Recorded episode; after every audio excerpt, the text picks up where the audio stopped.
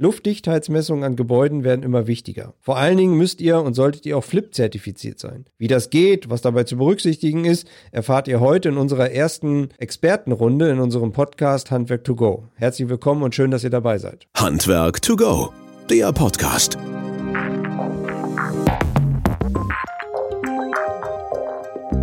Es geht heute um das Thema Luftdichtheitsmessungen an Gebäuden. Vor allem, warum muss man zertifiziert und warum sollte man denn auch zertifiziert sein und vor allem FLIP-zertifiziert sein?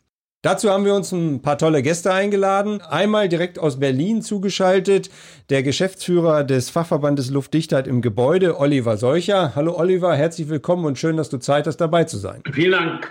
Sehr schön. Danke Prima. für die Einladung. Sehr gerne, wir freuen uns. Zum anderen unseren Referenten und auch gleichzeitig Prüfer bei den Flip-Prüfungen, Patrick Stork. Hallo Patrick, schön, Hallo. dass auch du dabei bist. Gerne. Und äh, meinen Kollegen Dennis Hase hier von Wöhler, der auch für den Bereich Seminare zuständig ist, die organisiert und äh, entsprechend dort auch das Hintergrundwissen so hat. Hallo Dennis, schön, dass auch du mit dabei bist. Hallo in die Runde. Ja, ähm, wie schon gesagt, Luftdichtheitsmessungen an und im Gebäude sind wichtig. Wichtig ist vor allen Dingen auch, dass sie vernünftig ausgeführt werden und das erreicht man natürlich auch hoffentlich immer mit einer guten Ausbildung und die sollte natürlich auch in einer Zertifizierung münden. Warum das so ist, werden wir jetzt gleich ein bisschen diskutieren und besprechen und vor allen Dingen, ob man damit auch Geld verdienen kann und wie das denn so geht, gehört sicherlich auch mit dazu. Oliver, ganz platt gesagt, warum ist denn überhaupt so eine Luftdichtheitsmessung ja, wichtig und warum sollte man denn dann überhaupt zertifiziert sein? Na, die Luftdichtheit der Gebäudehülle ist eine der wenigen äh, Qualitätssicherungsmaßnahmen, die während der Bauphase, zum Abschluss der Bauphase durchgeführt werden kann und an der eben eine gewisse Bauqualität festgemacht werden kann. Und äh, dazu gibt es zwei Wege. Es gibt einmal so eine äh, eigentliche Kennwertermittlung. Also da wird, wird zum Schluss einen, äh, eine Dichtheitsprüfung gemacht und da muss das Gebäude einen bestimmten Grenzwert einhalten. Und dann gibt es eine baubegleitende Messung, die allein der Qualitätssicherung dient. Und ähm, also wenn ich jetzt mal ein Beispiel nehme, wir haben jetzt die neuen äh, Förderrichtlinien, äh, Bundesförderung energieeffiziente Gebäude, löst ja jetzt die KfW-Förderung, BAFA-Förderung ab. Wir wollen den gesamten Gebäudebestand modernisieren. Das heißt, sämtliche energieeffizienten Maßnahmen am Gebäude werden gefördert und der Handwerker muss einen Nachweis erbringen, dass diese Maßnahme auch luftdicht ausgeführt wurde. Und mit der Dichtheitsprüfung kann ich nachweisen, dass diese Einzelmaßnahme auch luftdicht ausgeführt wird, wie es eben gefordert wird. Und dann ist das Fenster, das jetzt erneuert wird, oder das Dach, das erneuert wird, so eingebaut, dass keine Feuchtigkeit in die Hüllfläche eindringen kann. Deshalb bauen wir luftdicht, damit die Maßnahme dauerhaft energieeffizient ist und das Gebäude eben nicht absäuft, weil Feuchtigkeit aus Wohnen, Baden und Duschen und Kochen da eindringen kann. Und warum ist dann wichtig, auch noch zertifiziert zu sein? Weil der Dichtheitsprüfer, um es mal salopp auszurücken, kann zu euch gehen und sich schicke, äh, ein schickes Messgerät kaufen. Mhm und anfangen zu messen. Es gibt vom Verordnungsgeber, vom Gesetzgeber keine Anforderung an die Ausbildung für so einen Dichtheitsprüfer. Der kann sich Messgerät kaufen und loslegen.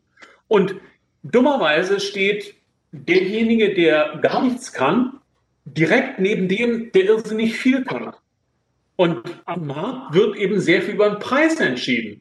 Mhm. Und äh, dummerweise, ähm, ja, also gut, der Preis ist jetzt ein bisschen in die falsche Richtung, weil wenn, wenn man eine Ausbildung macht, möchte man natürlich auch dafür äh, Return on Invest haben. Aber das Dumme ist, also die, die Flip-Zertifizierung wurde ursprünglich ins Leben gerufen, weil es keine Anforderungen an den Dichtheitsprüfer gab. Mhm. Es gab viele, die gemessen haben und die wollten sich eben absetzen gegen die, die, naja, so das noch nicht so richtig konnten. Und da habt ihr, und da habt ihr der, der Flip, ja. Da habt ihr mit dem Flip quasi einen Standard gesetzt und auch damit einen Flock eingerahmt, wonach man quasi zertifizieren sollte, damit man da eine vernünftige Leistung vor Ort absolvieren kann bzw. hinkriegt.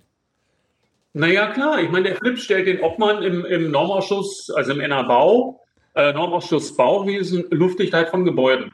Und das heißt, es gibt keinen, der so dicht an den Anforderungen der Luftdichtheit im Gebäude dran ist, wie der Flip.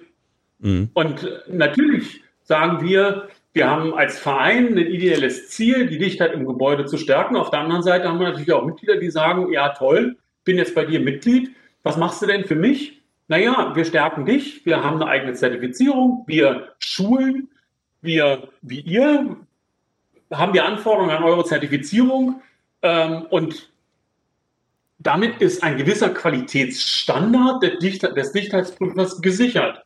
Und das macht man einmal über eine fünfjährige Ausbildung, also wie ihr die anbietet, und über die Zertifizierung, über die Prüfung, dass, ähm, äh, dass eine, ein, gewisser, ein gewisses theoretisches Wissen über bauphysikalische Zusammenhänge, über Anforderungen vom Verordnungsgeber ähm, und auch über Durchführung der Prüfung vorhanden ist.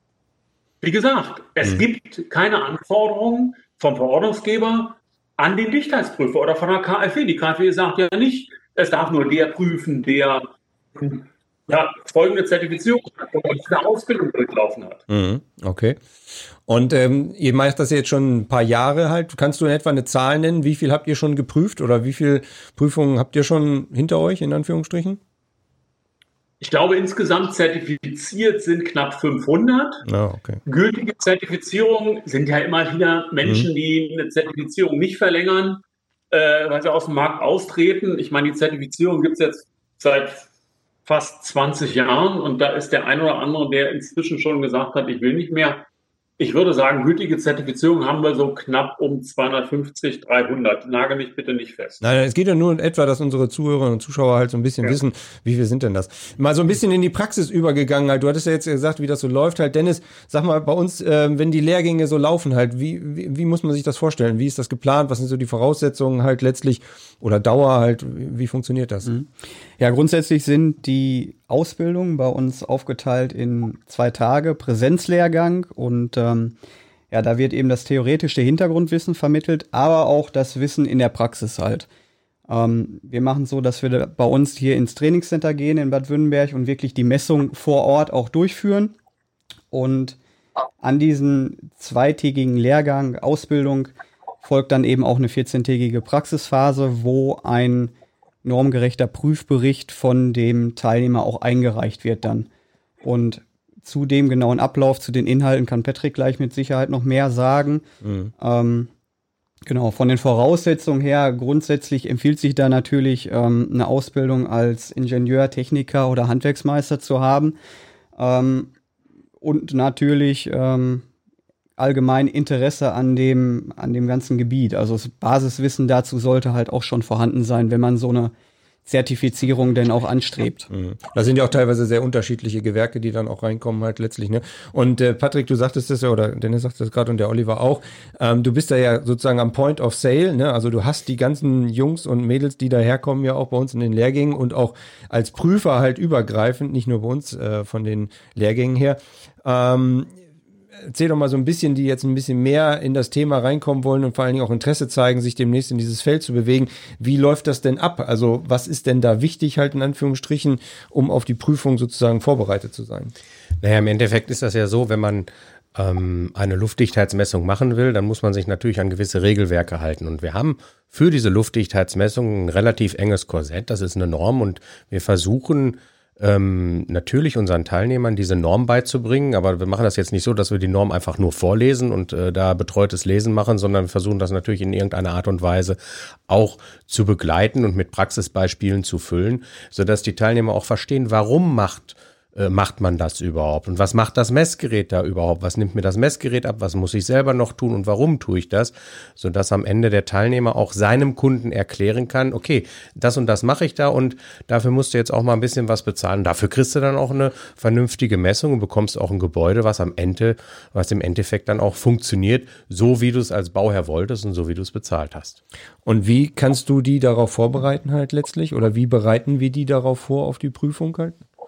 Naja, die Prüfungsvorbereitung, wie Dennis schon sagte, mhm. das ist im Prinzip der Prüfungsvorbereitungskurs, der erstmal zwei Tage läuft, wo man am ersten Tag ähm, die Fachtheorie macht, also erstmal überhaupt diese ganzen Randbedingungen macht, wie wie komme ich ans Innenvolumen, wie berechne ich überhaupt eine Hüllfläche, weil das ist ja schon mal elementar. Und wie komme ich an meine Mess- und äh, Kennwerte? Wie, wie funktioniert das? Was sagt die ähm, einschlägige Norm dazu, was muss man da tun, wie muss ich das Gebäude präparieren und warum muss ich das Ganze so präparieren.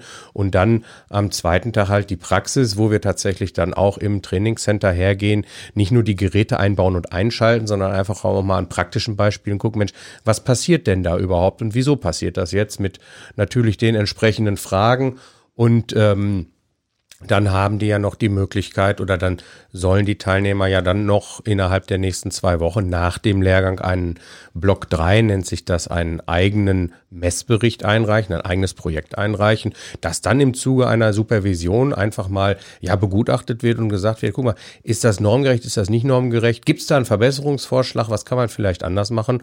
Und dann sind die ja so weit ausgebildet, dass die im Prinzip zur Prüfung erscheinen können. Mhm, okay. Und Oliver, dann kommt ihr wieder ein bisschen ins Spiel halt letztlich, der, um das rund zu machen. Der Flip stellt dann die Prüfung, beziehungsweise die melden sich dann bei euch an zur Prüfung. Ähm, kannst du ein bisschen was erläutern, wie das dann abläuft? Ähm, nein, die Prüfung ist zweigeteilt. Es gibt eine theoretische Prüfung und eine praktische Prüfung. Äh, theoretische Prüfung findet im schriftlichen Verfahren statt. Das sind äh, Multiple-Choice-Fragen, Fragen, wo man ein bisschen formulieren muss. Ähm, und letztendlich wird da das, was Patrick Stork schon erläutert hat, abgefragt. Es wird ein bisschen Bauphysik abgefragt. Es wird, es wird ein bisschen, also natürlich, so eine Dichtheitsprüfung ist jetzt nicht äh, äh, einen, Meter an einen, äh, also mit einem Meter ein äh, Gebäude ausmessen, sondern es ist etwas komplexer. Mhm. Und das Gebäude und das Messsystem reagieren schon aufeinander. Und da muss man ein, eine gewisse Grundkenntnis an Bauphysik haben, ähm, damit man auch mit diesem Messsystem arbeiten kann. Und dazu gehört eben, wie verhalten sich Leckagen im Gebäude, äh, was macht das Messsystem, um die natürliche Druckdifferenz äh, zu ermitteln, wie wird die ermittelt und äh, was kann da passieren, welche Randbedingungen gibt es, Windgeschwindigkeiten. Und das geht eben alles in die Bauphysik rein. Und natürlich ähm, geht es um die Normen, geht es um, um die, äh, die, die, die, Messnorm, also die in der 13829 oder 9972.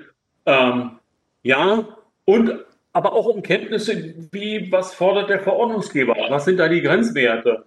Ähm, also ein relativ breites Spektrum, was da in der Theorie abgefragt wird. Man muss nicht 100 Prozent wissen, aber 60 Prozent sollte man von den Fragen richtig beantwortet haben äh, und dann kommt man da durch.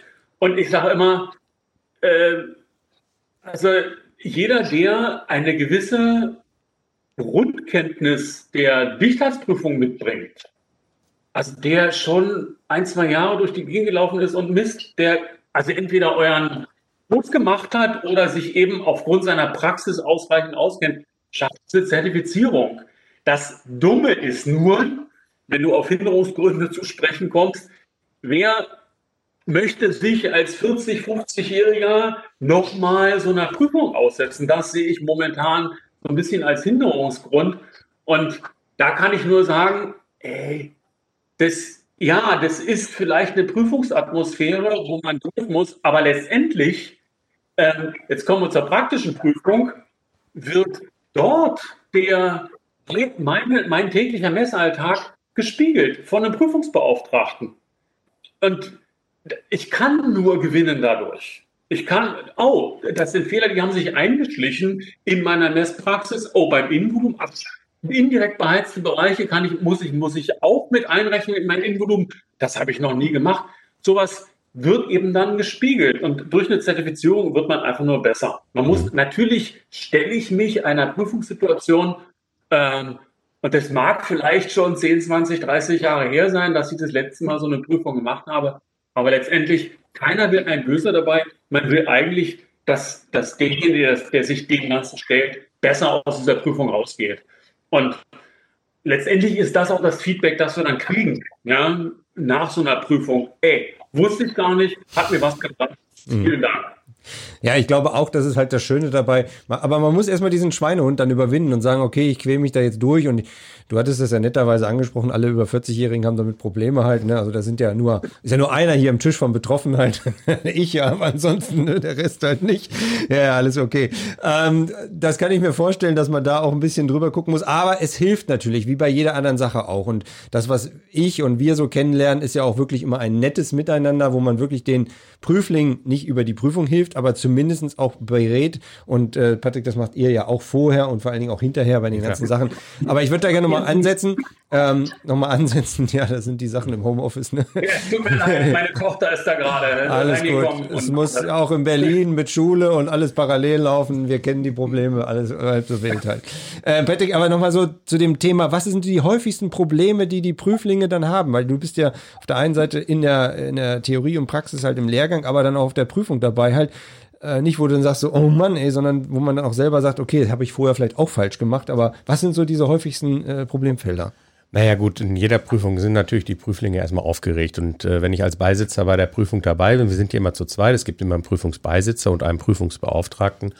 Und ähm, in der Regel ist das so, da ist eine gewisse Aufregung da, dann vergessen sie vielleicht den einen oder anderen Handgriff, aber da wird einem auch niemals ein Strick draus gedreht. Also es müssen die elementaren Dinge müssen einfach da sein, die werden auch ganz nebenbei im, im, im einfachen Gespräch sozusagen wie im wie in einer mündlichen Prüfung ganz nebenbei abgefragt und kein, äh, ich habe bis jetzt noch keine Prüfung erlebt, wo man gesagt hat, Mensch, ähm, den führen wir jetzt aufs Glatteis. Das, das, das wollen wir nicht und das, das ist auch überhaupt nicht das Ziel einer solchen Prüfung.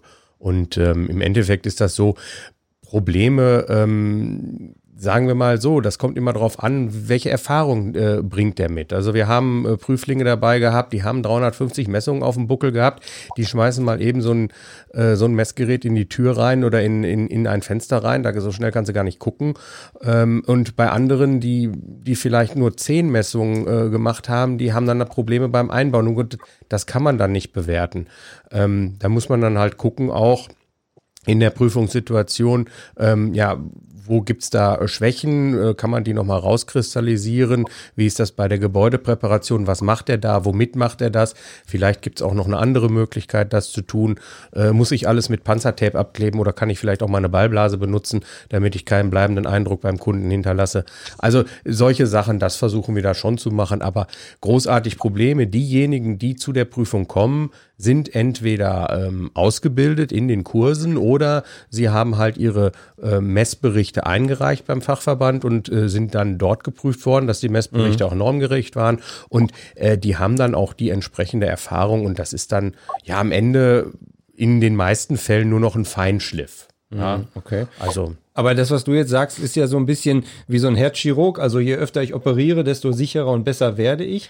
Ähm, ja. Aber sind da auch, sag mal, Auslegungsfragen denn da? Und das muss man doch auch gucken, gerade im Gebäudebestand, bei Sanierungen und so weiter. Also da muss doch auch fachliches Wissen wahrscheinlich ja, mal trainiert werden. Natürlich, halt, ne? auch das fachliche Wissen wird da selbstverständlich abgefragt und trainiert. Also wir beschränken uns da nicht nur auf die Norm und mhm. äh, nur auf die Grenzwerte. Da schaut man schon ein bisschen in der Peripherie, wie macht man das? Wo sind die häufigsten Leckagen? Wo wird man fündig? Und Warum ist das Ganze so? Gibt es da Lösungsvorschläge? Ähm, also allgemeingültige Fragen an der Stelle was anderes kann man da eh nicht. Was tun. war das Witzigste, was bei der Prüfung passiert ist? Das Wichtigste, Witzigste, nicht das Wichtigste, das Witzigste Mal, was bei einer Prüfung passiert war, ähm, ähm, das war ein Prüfling. Komm, wir sind unter uns. Kannst ja, ja, ja, der hat sich, der hat sich selber so ein bisschen ins Ausgeschossen. Ich werde auch den Namen nicht nennen, um Gottes Willen. Aber ähm, äh, der hat bei einer Zertifizierungsprüfung ähm, angefangen und hat erstmal ähm, einen falschen Druckpunkt genommen. Er hätte bei 10 Pascal anfangen müssen mit der Messung. Er hat mit 20 Pascal angefangen. Nun ja, damit haben wir, da haben wir drüber hinwegsehen können. Das war ja nicht das Problem. Dann haben wir ihn gefragt, warum er das tut. Er konnte das auch einigermaßen begründen. Und am Ende trug er dann Werte ein und hatte dann auch Werte für 10 Pascal, die er ja gar nicht gemessen hatte. Und äh, Frage vom Prüfer war dann, ähm, wie kommen Sie denn jetzt an die Werte? Und ehrliche Antwort des Prüflings war ja, die habe ich mir ausgedacht. das war also das absolute Highlight und äh, ähm, äh, der Prüfer hat sich dann nur einmal in die Runde, in der Runde gedreht und hat gesagt, wir bauen jetzt an der Stelle ab. Ich denke mal, das haben sie selber gut äh, eingeschätzt, was sie jetzt getan haben. Das war so das Witzigste, da äh, lachen wir heute noch drüber, der Prüfer und ich. Also. Aber Oliver, um da zurückzukommen zu dir, genau das ist es ja, was wir dann ausmerzen wollen halt, ne? wo man sagen, wenn da trennt sich die Spreu vom Weizen, das sollte dann nicht passieren halt. Ne? Genau, das, äh, genau das ist es. Ne? Und da muss man ja auch sagen, die Leute, die mit so einem Stempel flip-zertifiziert rumrennen, die heben sich ja gegenüber dem Wettbewerb ab. Die sagen, ey, ich bin was Besonderes, ich kann das, ich bin toll. Und ähm, das sollte sich dann natürlich über eine gewisse Kenntnis widerspiegeln. Und ähm, deshalb finde ich das ja auch so wertvoll, dass dieses Zertifikat nicht wie unser Führerschein ist. Ähm, Habe ich einmal gemacht und äh, ich kann immer nur Auto fahren, ich sehe zwar nicht mehr. ähm, alle drei Jahre muss der, äh, müssen die, die Zertifizierten einen, äh, entweder einen Fortbildungsnachweis einreichen. Dafür mhm. bietet der Flip für seine Mitglieder äh, derzeit noch kostenlos äh, ähm, Fortbildungen an, Webinare, die ähm, so ein, den täglich im, im Messertag auftretende Fragen beantworten, helfen. Und ähm, natürlich kann er Prüfberichte einreichen, er oder sie. Mhm. Und ähm, das ist eigentlich etwas, was ähm, ja nicht hoch genug eingeschätzt werden kann. Also diese Beurteilung der Prüfberichte. Ähm, letztendlich, wenn ich einem Dichtheitsprüfer sage, du, es hängt von dir ab, ob jetzt gerade eine Million ausgezahlt wird oder nicht. Und wenn du sagst, das Gebäude hat bestanden, dann hängt das an deiner Aussage. Wenn du das bestätigst und du baust da gerade Mist und da kommt ein Prüfsachverständiger, der sagt, äh, du, die Gebäudeproportion stimmt hinten und vorne nicht oder das Innenvolumen ist falsch oder was auch immer, der sucht, um eine zweite Finanzierung für sein Bauvorhaben zu kriegen, dann hängt sein Bobbes hm. da dran. Ja? Und ja, und das muss das und natürlich ist es schwierig, so ein, so, so ein Sachverständiger hat natürlich auch ein Standing und sagt, ich kann das, ich will das. Und trotzdem muss man ihm sagen, da hört das auf, da musst du dich eben mhm. entsprechend an deine Vorgaben halten und die geben wir eben vor. Und deshalb ist es wichtig, dass er sich alle drei Jahre mal nochmal so einer, ja, so einer, also es, ist, es ist keine Prüfsituation, aber eine, das, was er rausgibt, wird geprüft. Mhm. Ne? Und auch, auch da laufen einzelne Gespräche. Ne? Also wenn es dann hart auf hart kommt, kann man natürlich dann über Nummer Also wenn ich, wenn ich da kurz eingreifen darf, also nur weil man schon äh, 15, äh, 20 Jahre Messungen macht, heißt das noch lange nicht, dass man 15 Jahre, 20 Jahre lang alles richtig gemacht hat. Ich habe aktuell vor, et, äh, vor etlichen Wochen einen äh, Teilnehmer im Kurs gehabt, der also schon wirklich äh, äh mehr als 15 Jahre Messungen macht und ähm, der bei der Gebäudepräparation immer noch auf den Standpunkt war bei A oder B. Das eine ist eine Rohbaumessung, das andere ist eine Messung, wenn die Tapeten dran sind. Ähm, und ähm, da kam dann am Ende des Seminars äh, des Kurses bei raus, oh, äh, oh, ähm, das war so. ähm, er sagte, da habe ich ja dann doch die letzten Jahre, ähm, ich hätte vielleicht mal früher zum Kurs kommen müssen und vielleicht auch mal früher eine Zertifizierung anstreben ja. müssen. Da kann ich immer nur sagen, ja, aber das ist doch gut so, das muss ja auch so sein. Ich meine, Leute, ganz ehrlich, wir wollen uns auch am Markt vernünftig präsentieren. Es muss vernünftiges Geld bezahlt werden, man braucht eine vernünftige Qualifizierung und das soll auch dabei rüberkommen. Und es kam ja auch deutlich rüber, dass die Inhalte wichtig sind halt und dass das gut abgeprüft wird. Ne? Ähm, zu dem Punkt halt, wie komme ich da hin? Also wie kann ich das machen? Dennis, wenn ich jetzt äh, so Interesse habe an so einem Lehrgang, egal wo jetzt, äh, welche Möglichkeiten habe ich jetzt mal bei uns als Wöhler natürlich als Bildungsanbieter daran teilzunehmen, beziehungsweise wie äh, komme ich da in Kontakt und wie erfahre ich da ein paar Informationen? Ja, erstmal grundsätzlich ähm, über uns, über die Wöhler Akademie. Ähm, wir bieten die Ausbildung hier in Bad Wünnenberg an, aber auch im Süden in Dingolfing, das ist im Großraum von München. Das ist einmal die Ausbildung und natürlich auch die Prüfung. Die bieten wir an beiden Standorten an. Ähm, also da sind die Möglichkeiten wirklich offen. Mhm, okay. Und äh, das dauert, hattest du gesagt, ja, wie lange? Also der, der, genau, die Ausbildung an sich, erstmal die zwei Tage, die dann mhm. wirklich in Präsenz vor Ort sind. Und daran anschließend ist eben diese 14-tägige Praxisphase, in der der Prüfbericht eingereicht werden kann und dann findet im Anschluss eben diese Prüfung zum zertifizierten mhm. Prüfer der Gebäudeluftdichtheit okay. statt. Habt ihr so, ich meine, die, wir, wir haben ja dauernd Lehrgänge, ich weiß das jetzt gerade vor ein paar Wochen oder ein paar Tagen, was ja erst äh, nochmal gerade Prüfung waren, zwei Lehrgänge. Äh, wie kommt das bei den Teilnehmern an halt? Gibt es irgendwie so ein paar Reflexionen oder sowas halt? Also sagen die alle, um Gottes Willen, wir kommen nie wieder oder ich meine jetzt auch ganz schlecht zu machen. Ja, ich habe jetzt exemplarisch einfach mal zufällig vorbereitet. genau, was vorbereitet, aber ähm, ich glaube, man kann sagen, dass die Teilnehmer sehr zufrieden sind und äh, auch das Wissen, was dort vermittelt wird, einfach schätzen. Und äh, zwei habe ich jetzt einfach mal rausgegriffen hier. Das ist der Andreas Bauer, der sagt, dass das Seminar für ihn wirklich sehr wertvoll war, weil es ihm in seiner Vertiefung ähm, in seinem Beruf deutlich weitergebracht hat und er damit mit diesen Ergebnissen auch ähm, viel sicherer unterwegs ist. Mhm. Zum anderen hätten wir dann noch den Jürgen Honold dabei, der sagt, dass man im Seminar selber sehr viele nützliche Informationen erhält, tolle Referenten und dass teilweise trockener Stoff wirklich interessant rübergebracht wird. Und das ist das, was Patrick eben gesagt hat. Ähm, wir sprechen da von Normen und Gesetzen natürlich auch und das ist es dann eben, diese Punkte auch äh, spannend rüberzubringen und mit, mit Praxisbeispielen einfach zu belegen. Mhm.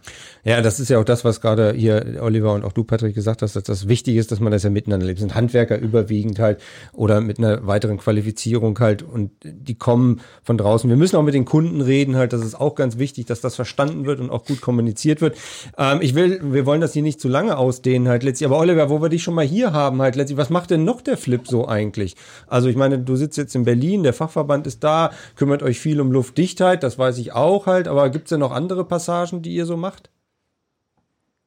Naja, die Dichtheitsprüfung ist ja nur eine Zustands-, äh, eine Erkenntnis über einen, äh, über einen Zustand eines Gebäudes zu einem bestimmten Zeitpunkt. Und ähm, naja, jeder, der draußen rumläuft, fragt sich, was meint denn der Verordnungsgeber mit dauerhafter Luftundurchlässigkeit der Gebäudehülle? Das ist nicht zum Messzeitpunkt dicht, sondern das heißt dauerhaft.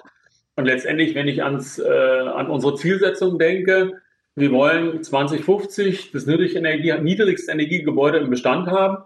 Äh, da, dazu werden Förderprogramme aufgelegt, dafür werden Pläne gemacht. Äh, derzeit ist der individuelle Sanierungsfahrplan das Mittel der Wahl. Das heißt, wir wollen sukzessive unseren gesamten Gebäudebestand durchmodernisieren. Und das hatte ich am Anfang schon mal angesprochen. Also das ist etwas, worum sich der Flip schon sehr, sehr kümmert. Das ist vielleicht etwas, was den, das eigentliche Flip-Mitglied, also den Messenden, nicht so wirklich tangiert. Was Planung der Luftdichtheit, was soll denn das? Naja, wenn, wenn wir äh, bei der Abgrenzung sind oder was, sag mal, ähm, bei der, naja, bei der Zielsetzung, das hattest du ja gefragt, was mhm. macht der Flip noch? Da würde ich sagen, ist die Planung erstmal die Grundvoraussetzung, dass ich hinterher vernünftig messen kann.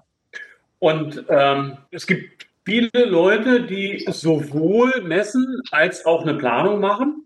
Und äh, es ist ja auch, Architekten sind die sind Globalisten, die können sich nicht um alles kümmern, die haben das Gesamtgebäude im Blick und dann ähm, hängt aber das, die Luftdichtheit am Architekten dran. Und der muss genauso die Luftdichtheit planen. Und da empfinde ich es als, als eine Chance für den Flip reinzukommen und zu sagen, ja, es ist nicht nur Wärmebrücke äh, muss geplant werden, sondern die Luftdichtheit muss auch geplant werden. Und da haben wir eine ganz hervorragende Seite gebaut, luftdicht.info, die sämtliche Baubeteiligten anspricht, also vom Ausführenden äh, über den Architekten bis hin zum Auftraggeber. Also wir sprechen den Bauherrn, die Baufrau an, äh, um das Thema Luftdichtheit zu adressieren.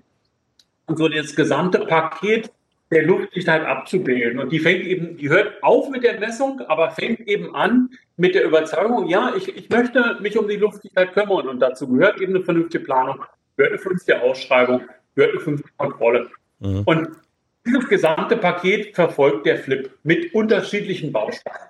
Ja, ich weiß ja auch selber, wir sind ja auch aktiv bei euch da, dass es ja unendlich viele oder sehr viele Arbeitskreise gibt und Gremien gibt, die sich damit beschäftigen, auch mit Untergruppierungen zu den unterschiedlichsten mhm. Themen halt. Und deswegen ist die, Pas äh, die Palette, die man dort erhält, auch unter der Homepage, die du genannt hast, ähm, wirklich enorm groß. Wir werden es auch verlinken halt letztlich, dass auch die Informationen vielleicht zu euch kommen. Auch hier nochmal der Hinweis, wenn Fragen zu der gesamten Thematik sind, also natürlich auch zu den Lehrgängen, klar, aber auch zu der Thematik an sich oder zur Prüfung oder ähm, was man vermeiden kann, liebend gern schreibt uns auch eine E-Mail E-Mail oder über alle anderen sozialen Kontakte, wie auch immer ihr da mit uns in Kontakt treten möchtet, halt, ähm, wir geben das weiter oder beantworten es auch ganz gerne äh, direkt und selber. Ja, äh, so ein bisschen, das Jahr ist neu gestartet, 2021. Ähm, so ein bisschen trotz aller Situationen drumherum, ein bisschen mutmachend halt. Dennis, was meinst du? Was ergibt sich so aus diesem Jahr, insbesondere so zu diesem Thema vielleicht äh, Handwerker, Luftdichtheit? Ähm, ein bisschen nach vorne guckend positiv. Ja, ich glaube allgemein, das ist ein spannendes Feld, in dem wir uns da bewegen und äh, ich glaube, wir durchleben alle gerade ziemlich viel Dynamik äh, des Ganzen und äh, Zertifizierungen sind immer wichtig. Dementsprechend äh, meine persönliche Empfehlung, geht das an, äh, grenzt euch da vom Wettbewerb ab. Es sind genug Leute da unterwegs und ähm, da aus der Masse herauszustechen ist einfach immer wichtig und äh, ich glaube, das ist ein ziemlich guter Weg da, ähm, den man mit dem Flip auch gehen kann. Mhm. Patrick, wie kriegt man das hin für 2021 nicht nur die Punkte äh, äh, so aus dem Kopf rauszunehmen oder irgendwas einfallen zu lassen, sondern ein bisschen, wie, wie kann man da positiv rangehen? Wie kann man da positiv rangehen? Also, also tatsächlich, äh, ähm, diese Luftdicht-Info-Seite, die hilft da schon sehr mit. Aber wir müssen erstmal sehen, ähm, wie es da weitergeht. Auf dem Bau geht es ja weiter. Ähm, da darf man, das darf man auch nicht vergessen. Es wird weiter gebaut und es kann nicht sein, dass draußen irgendwann irgendwer irgendwas macht sondern äh, man muss dann schon als Messdienstleister oder überhaupt als Bausachverständiger wissen, Mensch, hier tun wir was, es gibt die Möglichkeit der Zertifizierung und wie Dennis schon gesagt hat, da kann ich mich vom Markt abheben und dann kann ich dann auch mal einen Euro für nehmen und das kann ich auch entsprechend dem Bauherren argumentieren, warum das wichtig ist und warum das so sein muss. Und äh, lieber mal eine baubegleitende Messung als die schönen Marmorfliesen im Badezimmer. Das äh, muss man auch mal einfach ganz klar so sehen wenn man auf Marmor steht. Aber die Marmorfliesen kosten deutlich mehr als eine baubegleitende Messung. Genau. Aber wenn daran soll es dann nicht scheitern an, an der baubegleitenden Messung. Ne? Oliver, du äh, hast schon eingeklinkt, du hast das Schlusswort halt. Ähm, Zielsetzung 2021 Mut machen für nicht nur deine Mitglieder, sondern auch für die Branche? Also das bin nicht ich, der da, der da Mut macht. Das ist der Verordnungsgeber, das ist das Bundeswirtschaftsministerium mit der neuen Förderrichtlinie. Nachweis ja. der luftdichten Ausführung, das schuldet der Handwerker, wann immer ein Fenster, wann immer ein Dach eingebaut wird, wann immer eine Wärmedämmung im Dachbereich aufgebracht wird, er schuldet den Nachweis der Luftdichtheit. Wie, das steht schriftlich drin. Also Förderrichtlinie, technische Mindestanforderungen, Nachweise, Lu Nachweis der Luftdichtheit. Und erst dann darf er die Handwerkererklärung unterschreiben. Ja? Ähm, das ist eine Steilvorlage für jeden, der sich mit Luftdichtheit beschäftigt. Mhm. Das ist ein, also wir haben die ganzen Jahre nur von der Wärmebrücke gesprochen. Inzwischen ist die Luftdichtheit auf der Ebene der Wärmebrücke angekommen. Und das ist das Einzige, was ich auch wirklich prüfen kann. Und da kann er, indem er eure Messeinrichtung nimmt und baubegleitend, wie ihr das ja schon gesagt habt, wir, wir nehmen mal diese Messung und dann habe ich nachgewiesen, ey, luftdichte Ebene ist super, Gipskarton kann rauf oder Dach kann rauf. Mhm. Nachweis ist erbracht. Und wie will er es denn sonst anders nachweisen? Mhm. Ja, der hat die Planung und dann kommt eben eine Qualitätssicherungsmaßnahme baubegleitend rein. Insofern für mich als, als Vertreter der Luftdichtheit im Gebäude kann ich nur sagen, 2021 wird besser als also wir bewegen uns einfach stetig weiter nach oben. Top. Ist äh, also für mich Daumen hoch. zwei Daumen nach oben. Ja, ist doch gut, super. Genau. Mehr wollen wir noch gar nicht. Leute, hat Spaß gemacht. Vielen Dank. Lieben Dank nach Berlin. Oliver, du musst in die nächste Sitzung. Ich weiß, das geht alles ratzfatz hintereinander weg. Danke, dass du dir die Zeit genommen hast, dass du dabei warst. Danke, Patrick und Dennis, dass ihr auch mitgemacht habt und auch eure Inhalte beigetragen habt und Hintergrundwissen dazu beigetragen habt. Wenn, wie gesagt, Fragen sind, fragt uns gerne ähm, über alle Kanäle, die ihr kennt und mit uns in Kontakt treten wollt. Ansonsten sagen wir Dankeschön und äh, bis demnächst wieder. Ciao. Tschüss. Ja, ciao. Tschüss. Handwerk to go, der Podcast.